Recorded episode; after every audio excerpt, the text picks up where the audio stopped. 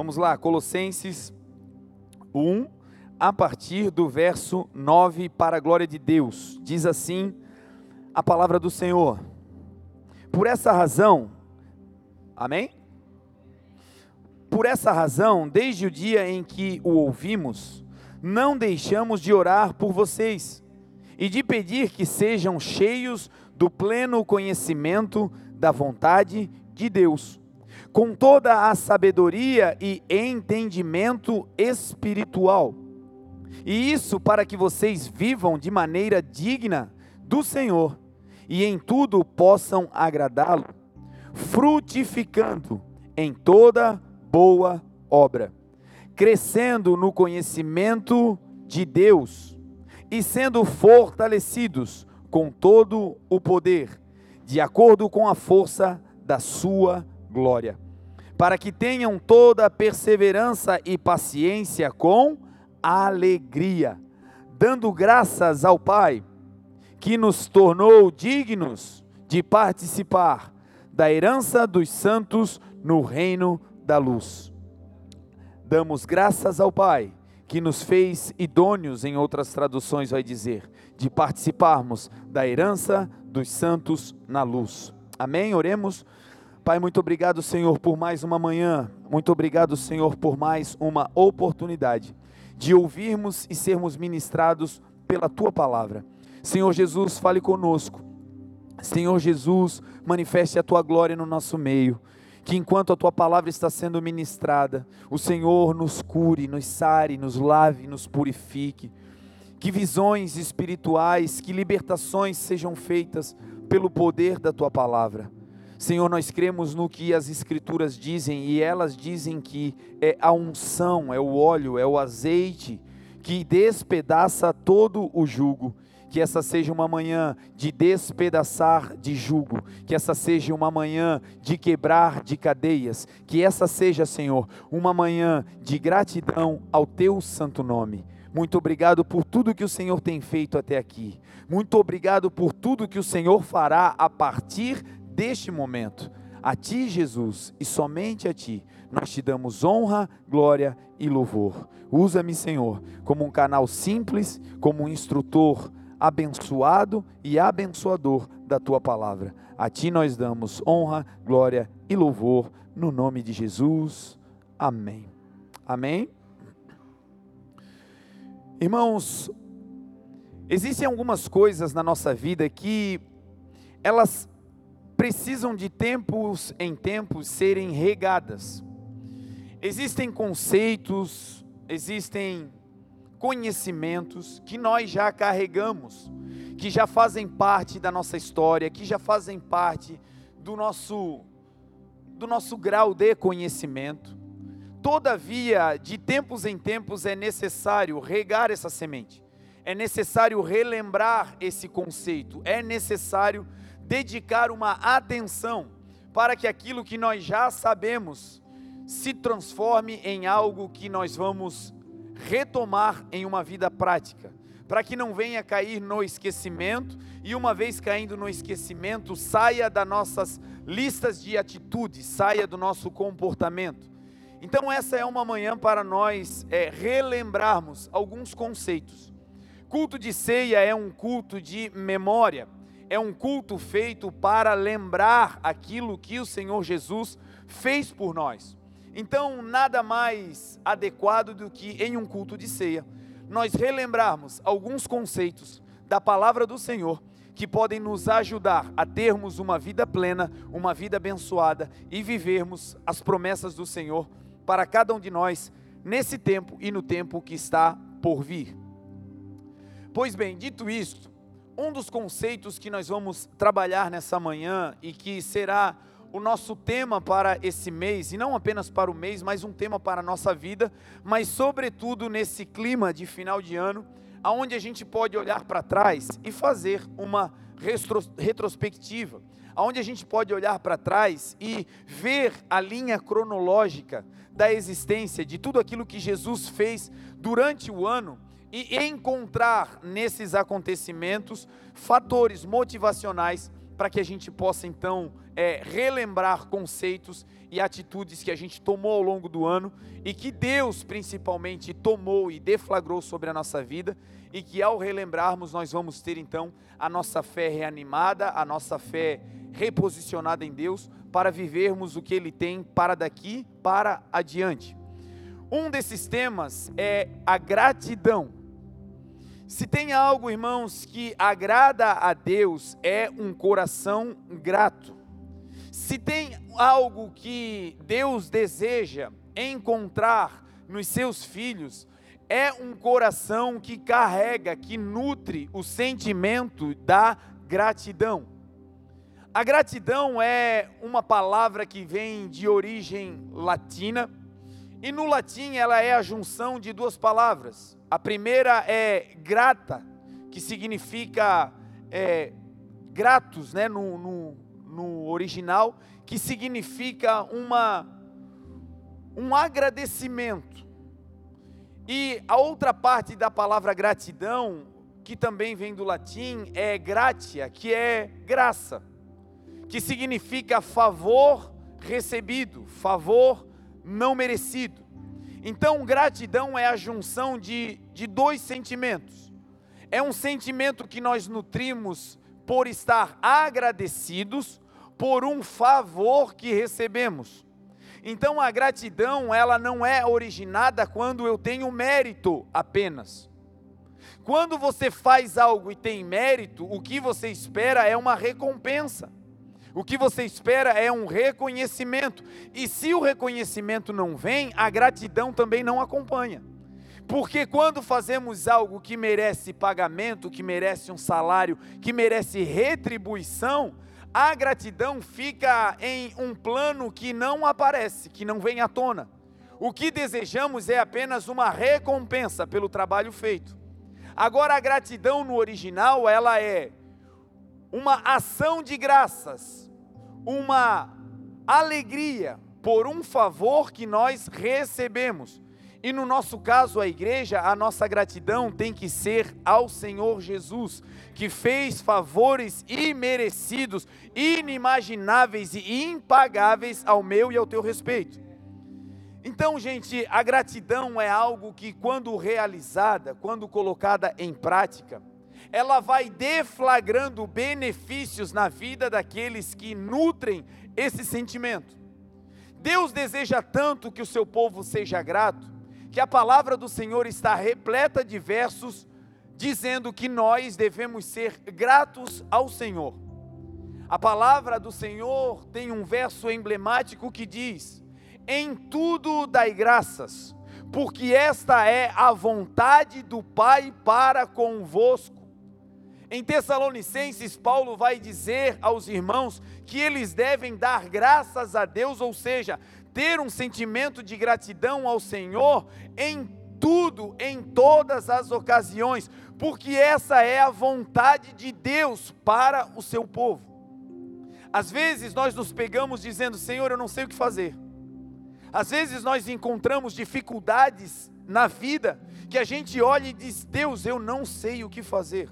Eu não sei que atitude tomar. Eu não sei se eu devo ir ou se eu devo ficar. Eu não sei, Deus, como me comportar diante desse desafio. E quando você ficar diante de uma situação assim, de uma demanda assim, eu quero pedir ao Senhor que Ele te lembre, te traga à memória esse texto, que vai dizer que existe uma vontade de Deus para nós em toda e qualquer situação. E qual é a vontade de Deus quando a gente não sabe o que fazer? em tudo dai graças, porque essa é a vontade do Pai para convosco. Então não sabe o que fazer no meio desse desafio, agradece a Deus. Não sabe o que fazer no meio dessa demissão, dê graças ao Senhor. Não sabe o que fazer no meio desse diagnóstico médico, dê graças a Deus. E aqui nós vamos abrir um parênteses para nos aprofundarmos em em tudo dai graças. O texto vai dizer que nós devemos dar graças em tudo.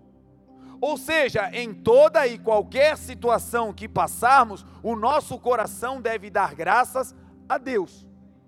Em tudo é diferente de por tudo. Você não dá graça por tudo que acontece na sua vida, porque isso seria uma insanidade mental. Porque agradecer a Deus quando você está sendo demitido deveria ser uma tragédia e não motivo de alegria. Se bem que alguns que não são muito chegados ao esforço,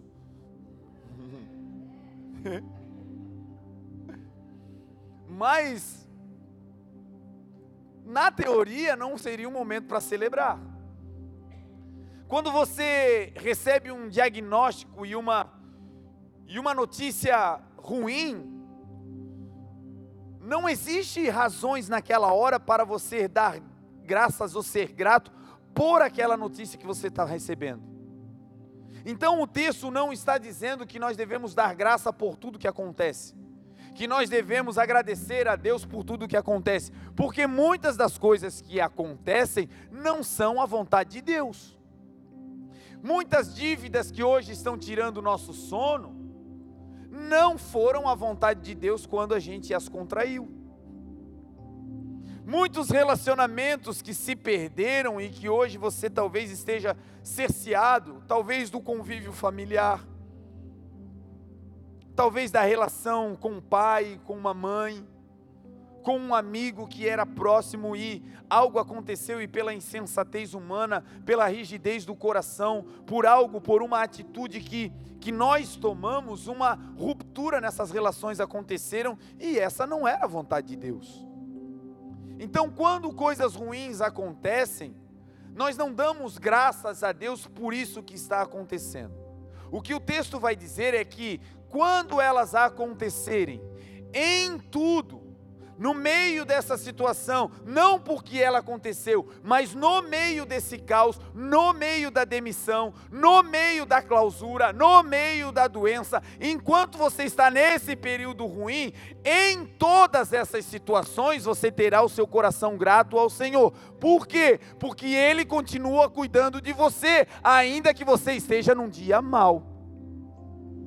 Salmo 100 vai dizer: celebrai com júbilo ao Senhor, todos os habitantes da terra. Servi ao Senhor com alegria e entrai diante dele com cânticos. Sabei que o Senhor é Deus. Foi Ele quem nos fez e não nós a nós mesmos, porque nós somos povo seu e ovelhas do seu pasto. Sabe quem é o teu pastor? Jesus, o Cristo. Sabe de qual pasto você se alimenta? Das pastagens verdejantes do Senhor. Sabe quando você precisa de água? Ele é aquele que te leva junto às águas tranquilas, diz a palavra. Sabe quando você precisa de algo novo sobre a sua vida? Ele é a resplandecente estrela da manhã que surge no dia para trazer novidade à sua história. Ainda que você esteja vivendo no vale de sombra ou de morte, não teremos mal algum. Por quê? Porque em tudo, até no vale, nós vamos dar graças ao nosso Deus que está mantendo a nossa vida. Então, em tudo não é por tudo, gente, isso precisa ficar claro. A nossa fé precisa ser uma fé racional. Precisamos oferecer ao Senhor um culto racional de uma mente renovada. E essa renovação vem pelo ouvir e ouvir a palavra de Deus que vai trazendo fé. Então, o primeiro conceito da gratidão é: não importa a situação que você está, a gratidão precisa permanecer ardendo dentro do teu coração. Pessoas gratas são pessoas que dificilmente ficarão solitárias. Olhamos para Jesus, que era o Rei da Glória, o Filho de Deus. Hebreus vai dizer que, havendo Deus outrora, falado diversas vezes, vezes e de várias maneiras aos nossos pais pelos profetas, a nós nos últimos dias, falou pelo Filho, a quem constituiu o herdeiro de todas as coisas esse é Jesus, o herdeiro de tudo. Herdeiro de tudo, tudo significa plenitude.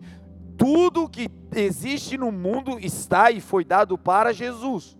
A tua casa, a tua vida, a tua família, os teus filhos, o teu trabalho, a tua igreja, o teu ministério, o teu dom, tudo que existe, Jesus herdou. E Ele é o resplendor da glória de Deus. Jesus é o resplendor, Deus é o sol, nós não podemos olhar para o sol, mas o sol tem os seus raios. Os raios, o resplendor do sol são os raios. Nós olhamos para o que os raios produzem. Os raios da glória de Deus são Jesus. Não podemos ver Deus, mas podemos ver Jesus. Não podemos tocar em Deus, mas podemos tocar em Jesus. Não podemos chegar na presença física real de Deus, mas podemos chegar na presença física e real de Jesus. Ele se fez homem, habitou entre nós, andou no nosso meio, cheio de graça e cheio de verdade. Então, esse Jesus que é Deus e que veio à terra, ele vai dar uma aula de gratidão. Jesus, certa vez, subiu a uma montanha e começou a pregar para as pessoas. Naquele lugar, ele passou um dia pregando. A multidão estava ali sendo alimentada pela Sua palavra. O segundo dia começou e Jesus continuou alimentando o povo, pregando, sinais, milagres, maravilhas acontecendo no meio do povo.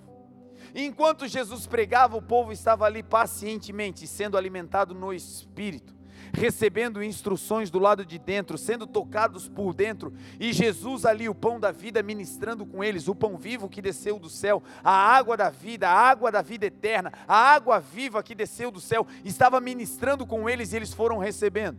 O terceiro dia chega e Jesus continua pregando para eles, alimentando aquele povo. Depois de três dias, Jesus vai dizer aos seus discípulos: Olha, vamos alimentar o povo porque já fazem três dias que eles estão comigo e eu não quero despedi-los, eu não quero mandá-los embora pelo caminho em jejum. Ou seja, eles estavam ali um período recebendo de Deus, recebendo de Jesus instruções, palavras de Deus que iriam mudar as suas vidas, mas o alimento físico não estava sendo dado.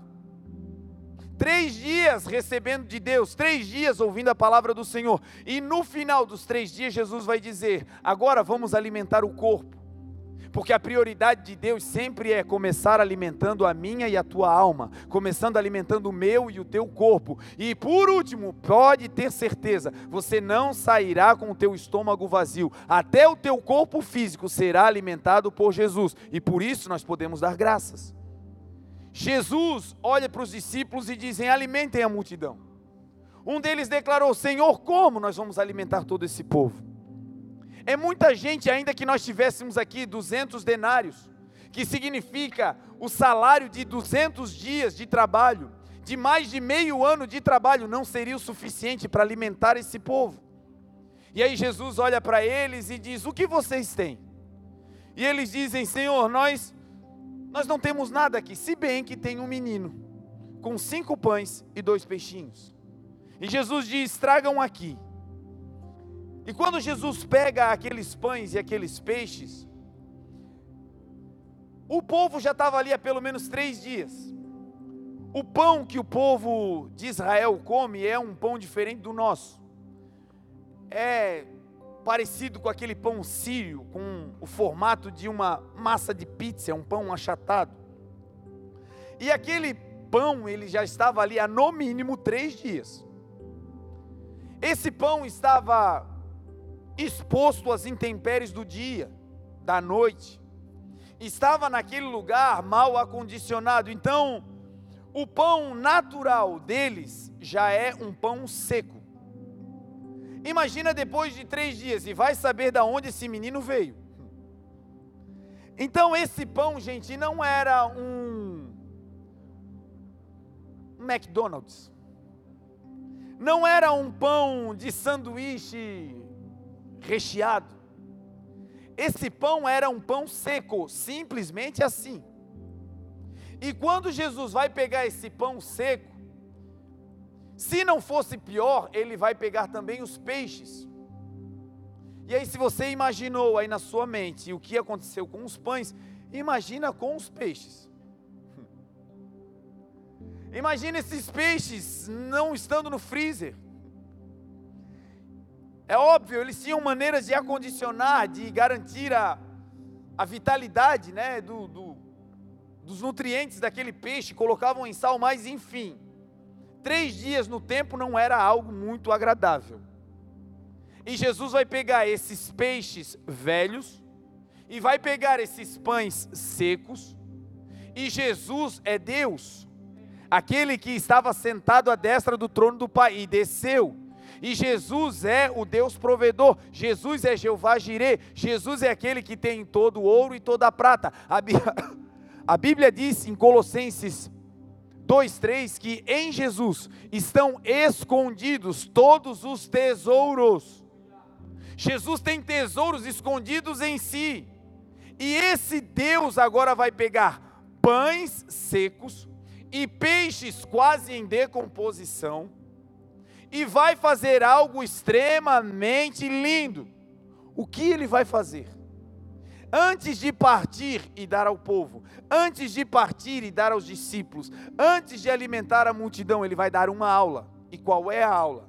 Ele vai pegar esses pães secos esse pedaço de pão seco no meio do nada e vai levantar aos céus, e antes de partir, ele vai dar graças ao Pai. Ele vai dizer: Pai, obrigado por esse pedaço de pão. Obrigado, Senhor, por essa provisão. Obrigado, Senhor, porque isso aqui é muito pouco para aquilo que tem que acontecer, mas obrigado porque é com esse pouquinho que vai começar algo grandioso acontecer para a tua glória, Pai.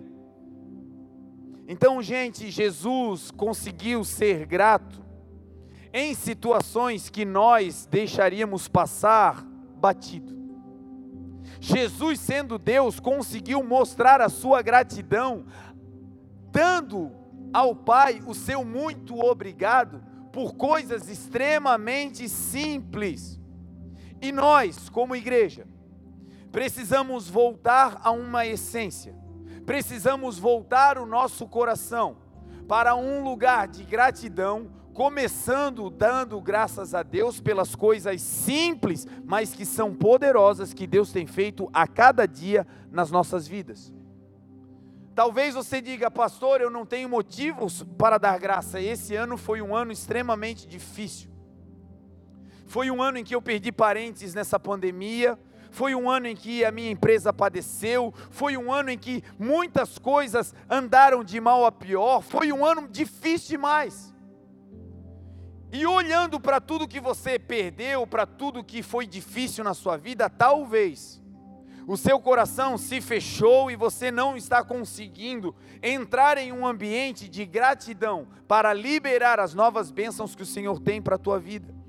E eu quero te convidar nessa manhã a fazer no teu coração uma retrospectiva, começando a agradecer ao Senhor por tudo que ele fez. Talvez os teus sonhos ainda não se realizaram, mas você pode ter certeza que a manutenção da sua vida é motivo para dar glórias e graças a Deus. Que a manutenção da tua casa, da tua família, do teu dom e estar vivo é motivo de grande alegria. Deus deseja tanto que o seu povo seja grato. E a gratidão ela é manifestada de maneira individual. É um sentimento que eu digo ao Senhor, Senhor, obrigado por isso que o Senhor tem feito. É, uma, é um sentimento, é uma decisão que eu tomo diante das adversidades da vida e pode ser feito de maneira individual, você não conta para ninguém, mas aqui dentro você está grato. Ou isso pode ser feito de maneira coletiva, de maneira é, plural. E Deus deseja que nós sejamos gratos nas duas situações. De maneira individual, lá no teu trabalho, quando só tem você. Você está lá fazendo algo que as pessoas talvez deveriam te ajudar, mas você está num trabalho sozinho ali. Naquele momento, seja grato ao Senhor, porque Deus está te dando a oportunidade de fazer algo que outros não viram como um privilégio de ser feito, mas você, pela graça, está tendo saúde para estar ali e realizando aquela obra. Então, de maneira individual, sejamos gratos, mas também de maneira coletiva. E Deus ama as celebrações de gratidões coletivas. Quando Deus instituiu o seu povo, levando eles do, do, do deserto e, e encaminhando-os para a terra prometida, Deus instituiu ali, quando eles chegaram na terra prometida, e durante o trajeto, algumas festas, que seriam festas de ações de graças a Deus, por aquilo que Deus fez. Deus instituiu várias festas, mas três delas são as mais emblemáticas para nós. A primeira delas, Deus disse: Eu quero que vocês façam a festa da Páscoa. A festa da Páscoa será uma festa anual em que vocês vão celebrar o dia em que eu tirei vocês da escravidão, no dia em que vocês marcaram as casas de vocês com o sangue do cordeiro, e ali o devorador, ali o anjo da morte passou, mas não entrou na casa de vocês, e ali eu fiz uma transição. Eu tirei vocês da escravidão e levei vocês para a terra prometida. Nesse dia vocês vão celebrar a Páscoa. E como vocês vão fazer? Vocês vão fazer a Páscoa com os lombos cingidos, com um cajado na mão e com sandália nos pés. Deus estava dizendo: todos os anos se lembrem que um dia vocês foram escravos, mas que agora vocês não são mais escravos. Eu calcei os pés de vocês para vocês andarem por lugares novos. Eu dei cajado para vocês para que por onde vocês passarem vocês tenham autoridade. E eu cingi os lombos de vocês para que vocês tenham agilidade para tomar decisões e mudarem rapidamente de direção e que isso seja para a minha glória. Então a festa da Páscoa era: celebrem a passagem. E eu creio que todos nós aqui temos motivos para celebrar a Páscoa, para celebrar uma transição, para celebrarmos um lugar da onde Deus nos tirou para um lugar aonde ele está nos levando. Alguns saíram da sua terra natal e estão em Blumenau. Celebrem, porque essa é a terra que Deus te trouxe como promessa. Alguns estão saindo de Blumenau e irão para outros lugares, para as nações, para outras cidades. Celebre por essa transição. Se você está em Deus, é Deus quem está te transicionando. Dê graças ao Senhor por essa transição. Algumas transições, algumas Páscoas, algumas passagens não são físicas, mas são espirituais. Pessoas que outrora, como todos nós, viviam em trevas e o texto que nós lemos de Colossenses vai dizer: Nós damos graças ao Pai, que nos fez o que? Idôneos, limpos, para o que? Para participarmos da herança dos santos na luz. Porque Ele nos resgatou do império das trevas e nos transportou para o reino do Seu Filho amado, para o Seu reino de luz. Gente, o fato de conhecermos a Jesus deve ser motivo de grande gratidão.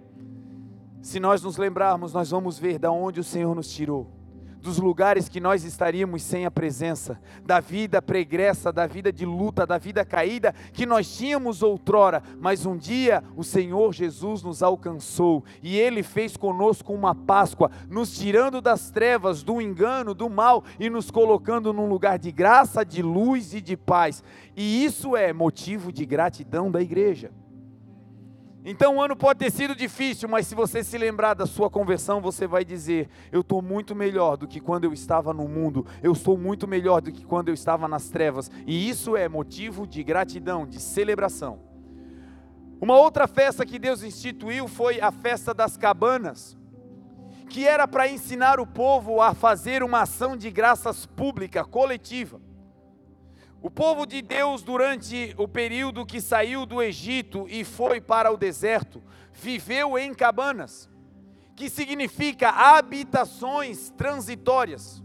Morava numa casa, depois morava na outra, saía dali, desarmava a cabana, ia para outro lugar. As suas casas não eram residências fixas, era um povo que vivia morando aonde Deus permitia, aonde a nuvem acampava, aonde a presença estava, ali o povo de Deus também ficava, morando em cabanas. E esse período, gente, foi de 40 anos. Talvez alguns aqui se sentem assim, morando em casas que não são suas vivendo aonde não podem criar muita estrutura, porque o lugar não é seu. Eu quero declarar sobre a sua vida que se você for grato, um dia você vai apenas se lembrar das cabanas, porque Deus vai dar um lugar para você chamar de seu, vai dar uma casa, vai dar um terreno, um lugar aonde você vai se edificar e ali você vai olhar para trás e dizer: "Eu vivi em cabana, mas não vivo mais, graças a Deus". E para você que está em cabanas, olhe para frente e seja grato. Porque se você não parar no meio do caminho, também um dia chegará o dia em que você vai viver na terra prometida que Deus tem para a sua vida. Vai acontecer, o lugar para você chamar de seu, um dia vai acontecer, porque Deus é fiel, e aquele que prometeu, ele vai cumprir a sua boa obra. Então o povo se acampava, colocava as cabanas no terraço das casas e isso era em memória. Era Deus dizendo: lembra quando vocês moravam mal, lembra quando vocês viviam na escassez, lembrem disso, agora sejam gratos, porque vocês não vivem mais assim. Agora deem graças a Deus, porque vocês estão vivendo um outro tempo. O que Deus falou comigo sobre essa ceia é: eu vou transicionar a minha igreja. E a igreja não é as, não é as, as paredes, a igreja são as pessoas. Não se assuste, em pouco tempo Deus vai fazer um rebuliço muitos vão chegar, mas muitos irão pregar o Evangelho em nome de Jesus. Não se assuste, daqui a pouco vai ter gente nas nações, daqui a pouco vai ter gente em outras cidades. Não se assuste e nem fiquem com medo. Um dia vai chegar também a tua vez. Mas Deus vai fazer com que esses que vão, vão debaixo de uma palavra para viver a glória de Deus. E lá onde estiverem, serão gratos, com saudade dos amigos, mas sabendo que foi Deus quem levou. E porque Deus levou, a vontade de Deus é boa, perfeita e agradável. E por isso nós vamos dar graças a Deus. Então a festa das cabanas celebrava esse grande mover, gratidão. E Deus pediu também para o povo celebrar a festa das primícias, que era uma festa alusiva, que era uma festa que fazia menção ao período aonde o Senhor dava ao povo a possibilidade da colheita. A regra da festa das primícias era: depois que vocês escolherem depois que vocês conseguirem plantar, tratar a sua o seu plantio e quando a época da colheita chegar, a primeira parte do que vocês escolherem será dada para ao Senhor. A primeira parte de tudo que vocês estão recebendo será uma oferta ao Senhor. Tudo que vocês escolherem, a primícia será dada a Deus. E isso será em uma festa, em ações de graças, ou seja, ensinando o povo a ser grato por aquilo que colheu. Quem sabe você já está colhendo. Você plantou, você regou, você investiu na sua carreira e agora você já está colhendo parte desse fruto que Deus está te permitindo viver. Quem sabe, como pai e mãe, você está vendo agora a colheita que você está tendo nos teus filhos valeu a pena orar, valeu a pena chorar, valeu a pena educar, valeu a pena dobrar o joelho, valeu a pena consagrá-los. Você olha agora e você já vê os frutos e você se alegra porque já tem uma colheita. Alguns estão vivendo essa colheita no seu dom, no seu ministério. Valeu a pena os anos de estudo, valeu a pena a consagração, valeu a pena não andar com aqueles que corrompiam os bons costumes, valeu a pena botar a sua mente na casa do Senhor e a sua vontade e o seu coração à disposição de Deus, valeu a pena porque agora Deus já está te usando no ministério e no dom que Ele te chamou, e cada vez que você é usado é uma colheita, você já está colhendo. E para alguns, talvez o tempo seja de plantio uma vida pregressa ruim, uma vida pregressa difícil, mas você decidiu: eu não quero mais viver na minha vontade, eu não quero mais viver do meu jeito, eu vou começar a semear a boa semente da palavra de Deus. Para você também, meu irmão, em breve virá o início de uma poderosa colheita que Deus vai permitir, e quando ela começar, celebre, faça festa, a festa das primícias. O interessante dessa festa é que Deus não falava sobre a quantia. Deus não disse quando vocês colherem e tiverem muita colheita. Quando a colheita for de 30, 60 ou 100 por um, façam festa. Ou quando acontecer uma catástrofe de causas naturais e a colheita se acabar e tiver apenas uma espiga, tiver apenas um, um, um grão, não celebre, não, não. O texto diz o seguinte: se você colher, não importa quanto, celebre, seja grato para a glória de Deus. Então talvez você não está no lugar que você desejava, mas olha para trás e você vai ver, Deus já melhorou demais a tua vida, Deus já evoluiu demais o teu coração, Deus já começou uma transformação na tua casa, já começou, é colheita, é apenas um grão, pastor, não importa, entregue esse grão como premissas ao Senhor, com um coração grato. E por fim, nós vamos falar de três episódios que Jesus, através dos discípulos e Jesus naturalmente, ensinou as pessoas a serem gratas por aquilo que ele faz. E esses três aspectos são fundamentais para que eu e você, como igreja, vivamos a partir dessa ceia um tempo novo de gratidão ao Senhor, abrindo os céus sobre a nossa vida e vivendo nessa terra a plenitude das Suas promessas. Primeiro, sermos gratos pela visão que Deus nos deu. A visão, gente, é algo que poucas vezes a gente agradece por ter. E quando eu falo de visão, falo da visão natural, mas principalmente da visão espiritual. Da capacidade de saber para onde ir, da capacidade de ouvir a voz de Deus e saber qual direção tomar, da capacidade de andar nessa terra não perdido, mas tendo de Deus uma direção clara, uma visão. Abacuque vai dizer que nós devemos escrever a visão que nós devemos colocar a visão em um lugar amplo, que nós devemos escrever a visão de forma tal que aqueles que passem correndo leiam a visão.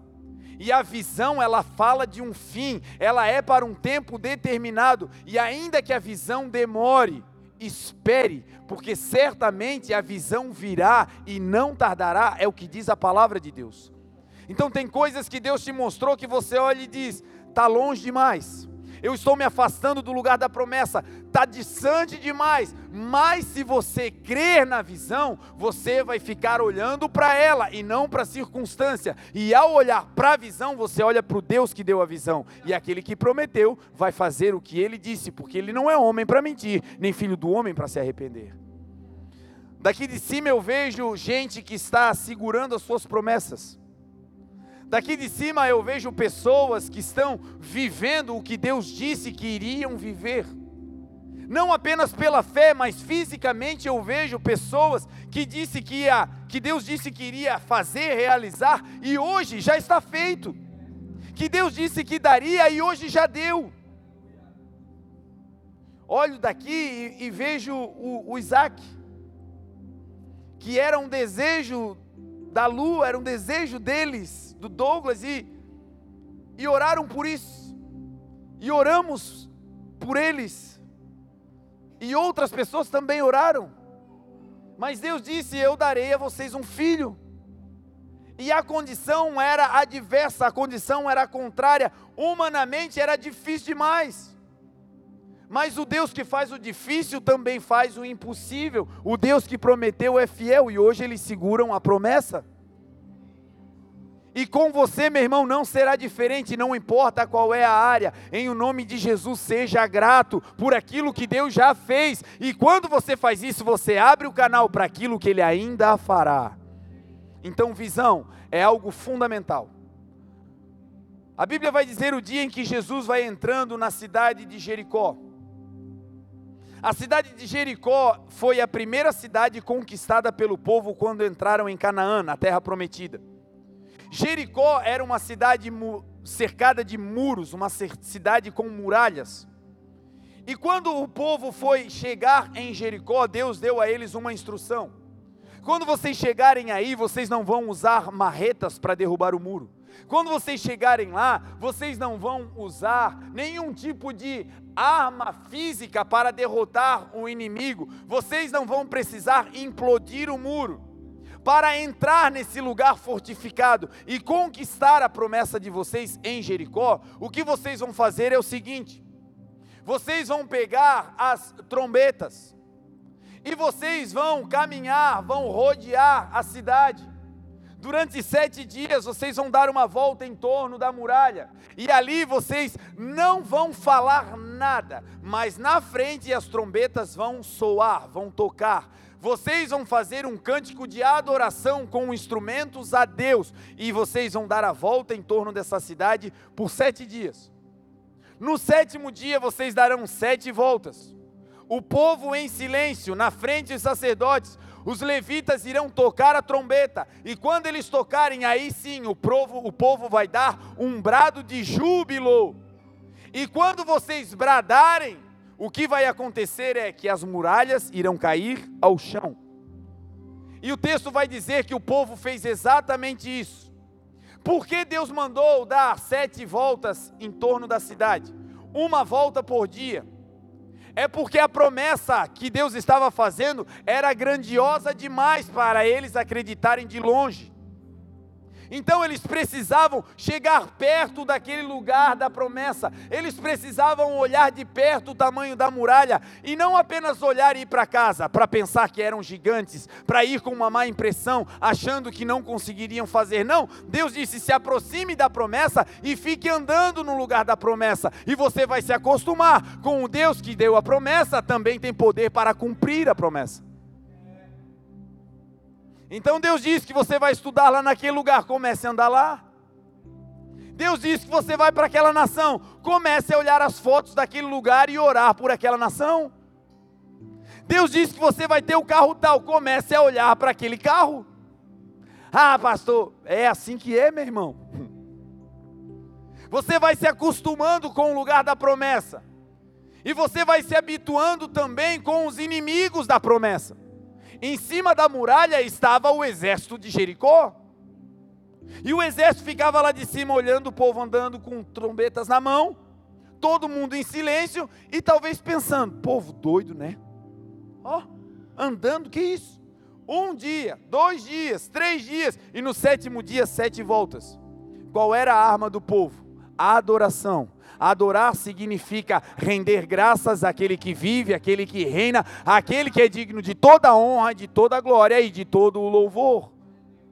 Como é que as muralhas caíram? Foi murmurando? Não. Deus deu uma instrução para o povo: o povo não fale nada, vai quietinho. Não era nem para conversar um com o outro, porque ao conversar, às vezes a gente contamina e é contaminado. Vai chegar um tempo que as muralhas vão começar a cair na tua vida. E nesse tempo, não se distraia. Não fique falando paralelamente. Conte tudo para o Senhor. E tudo que você for fazer, seja grato a Ele. Cante canções a Ele. Declare louvor a Ele. Seja grato a Ele. E Ele vai derrubar as muralhas da tua vida. E para isso, ande perto da tua promessa. Ah, não, Senhor Deus disse que eu vou fazer a faculdade, mas é. Não, não, começa a andar lá. Eu já contei para vocês o testemunho de uma doutora que hoje trabalha em Vitória. E ela é médica pediatra e trabalha num dos melhores, num dos melhores lugares do país para pediatria. Uma vez por ano, a equipe inteira de pediatria é mandada para o Canadá para fazer especializações, tudo custeado. E essa menina era crente e um dia ela recebeu uma palavra de Deus. Deus disse para ela: Você vai estudar nessa faculdade e aí você se formará e eu farei de ti uma doutora. Essa menina era filha de uma mãe que não tinha o pai ali junto para ajudar, uma família extremamente pobre e não tinha condições nem de pagar o vestibular. Mas recebeu uma palavra e começou a orar dizendo: Senhor, se tu vai me botar nesse lugar, me faz passar no vestibular e me faz ter dinheiro. Ganhou a oferta, fez o vestibular escondido da mãe e passou. E quando passou, não tinha dinheiro para matrícula. Chegando lá, ganhou uma oferta e depois todos os anos que ela fez a faculdade, todos, não foi um só, Deus deu a ela ofertas, as pessoas começaram a saber da sua história. Só que muitas vezes ela entrou naquela faculdade dizendo: Deus, é amanhã. Já chegou a carta dizendo que a minha matrícula vai ser bloqueada. Já chegou um, um memorando dizendo que eu não posso mais continuar aqui se eu não pagar a dívida. E Deus dizia a ela: Vai para a faculdade e ore, passando a mão nas paredes, declarando: O Deus que me trouxe é o Deus que vai me permanecer aqui. O Deus que me botou nesse lugar é o Deus que vai me manter. Eu só vou da, sair daqui que quando o Senhor me tirar. Sabe o que ela estava fazendo? Rodeando as muralhas. E pasmem, depois de concluir a faculdade, o Senhor deu a ela a pós-graduação, deu a ela a especialização e hoje é uma doutora formada e que por onde vai prega o evangelho para a glória de Deus. Sabe o que é isso? Gratidão ao Senhor. Um coração grato dizendo: Senhor, obrigado por aquilo que tu fez. O texto que que nós lemos vai falar sobre isso. Que nós devemos ser gratos em toda situação, e principalmente pela visão que Deus te deu. Jesus entrou em Jericó e ali ele encontrou um cego. Esse cego estava sentado à beira do caminho. Uma multidão está passando e Jesus passa, e aquele cego escuta o mover. E ele pergunta para as pessoas: o que é isso? E eles disseram: é Jesus de Nazaré que está passando. Ele estava perto da onde o fluxo estava acontecendo, mas ele não estava no caminho, ele estava à beira do caminho. Quem está no caminho está com Jesus. Ele não tinha Jesus ainda, então estava à beira do caminho. Jesus passa e ele pergunta: "O que é isso?" E as pessoas dizem: "É Jesus de Nazaré." Esse cego vai ouvir e vai ter uma visão. Ele ainda não está curado da sua vista física, mas ao ouvir falar de Jesus, ele vai ter agora uma visão, diz a palavra.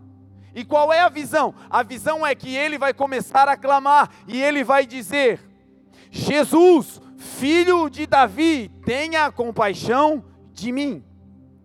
O que ele clama é diferente do que ele ouviu. As pessoas disseram: Esse é Jesus de Nazaré que significa: esse é Jesus, filho de José, filho de Maria, que nasceu em Nazaré. Ele está passando, mas ele, quando escuta, tem uma visão. Ele vê, não é apenas o filho de José e o filho de Maria. Quem está passando aqui é Jesus, o filho de Davi, o rei de Israel, o filho de Deus que pode mudar a minha vida. Então ele escuta uma coisa, mas tem uma visão de quem Jesus é. E quem entende quem Jesus é, vai viver coisas poderosas em Deus. Destruição de fortalezas vão acontecer, caminhos no meio do mar Deus vai abrir, água no deserto Deus vai dar, vai fazer brotar água da rocha, porque Deus é Deus. E esse cego à beira do caminho recebe essa palavra. E ele começa a clamar, não apenas Jesus de Nazaré, ele começa a dizer: Jesus, filho de Davi, tenha compaixão de mim. E ele começa a clamar cada vez mais alto, e as pessoas dizem: se cale, não incomode. E ele vai vencer a oposição, porque ele já estava vendo Jesus. Ele não estava vendo Jesus humano, filho de José e de Maria. Ele estava vendo Jesus, o filho de Davi, o rei do universo. E ele agora vai dizer: Não, eu tenho uma oportunidade. Eu quero agora ver com meus olhos físicos o que eu já estou vendo pela fé. Eu agora não vou me calar. Eu vou vencer a opressão. Eu vou vencer as palavras contrárias. E eu vou continuar declarando: Jesus, tenha misericórdia de mim. E ele começa a ver pelo Espírito que é Jesus, o Filho de Deus. E quanto mais ele clama, mais as pessoas dizem: cala-te. E Jesus, que sempre ouve o clamor do seu povo, para, diz a palavra. Quem sabe você não consegue ver, encontrar motivos para gratidão e eu creio que pela fé o Senhor hoje vai limpar os teus olhos espirituais para que você comece a ver a grandeza do que Deus vai fazer na tua vida. E já por isso você vai começar a clamar com gratidão, não por aquilo que ele já fez, mas por fé, clamando por aquilo que ele ainda fará. Quando esse cego começa a aclamar, o povo se opõe. Só que o povo se opõe e ele não para, e porque ele não para, Jesus para. Se você não parar de pedir, se você não parar de clamar, se você não parar de ser grato, se você não parar de acreditar, quem vai parar vai ser Jesus e ele vai parar para te atender. Jesus não para porque a gente para, Jesus para porque a gente continua.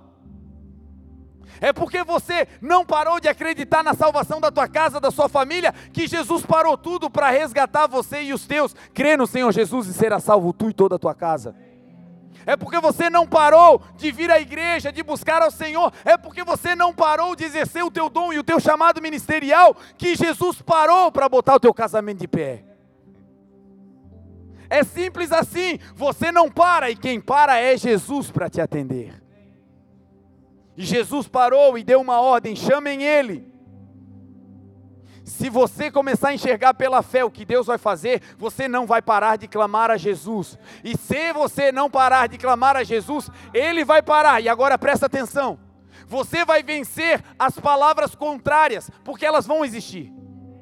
Tem gente que vai dizer não é para você, não vai dar certo. Vai acontecer, isso é normal. No mundo tereis aflições, mas a palavra de Deus diz: tenha um bom ânimo, vença essas palavras, porque aí Jesus vai dar uma ordem. Olha o que vai acontecer. Aqueles que estavam dizendo, se cale, agora eles escutam de Jesus, chamem ele aqui. Jesus está lá na frente e o cego está aqui atrás, e aqueles que estavam dizendo, te cala, as palavras contrárias. Agora, essas pessoas são usadas por Deus para auxiliar o cego a chegar mais perto de Jesus. Tem situações que hoje estão servindo para oposição, para dificuldade, e você diz: Meu Deus, dá vontade de parar. Ei, não pare, porque todas as coisas cooperam para o bem daqueles que amam a Deus e são chamados. Olha Jesus chamando, segundo o seu propósito, vem para cá. Então ele rompeu aquela barreira e agora essas pessoas estão chamando ele, estão conduzindo. E Jesus diz: Vem para cá, e ele se aproxima de Jesus. Quando Jesus vê o cego, Jesus pergunta: O que você quer que eu faça? Jesus sabia o que ele queria, mas estava dando a ele uma oportunidade de abrir a boca e dizer: Senhor, eu quero ver. Senhor, eu quero que esse problema saia da minha vida. Senhor, eu quero mudar a minha história. Eu já te vi pela fé, agora eu quero te ver fisicamente.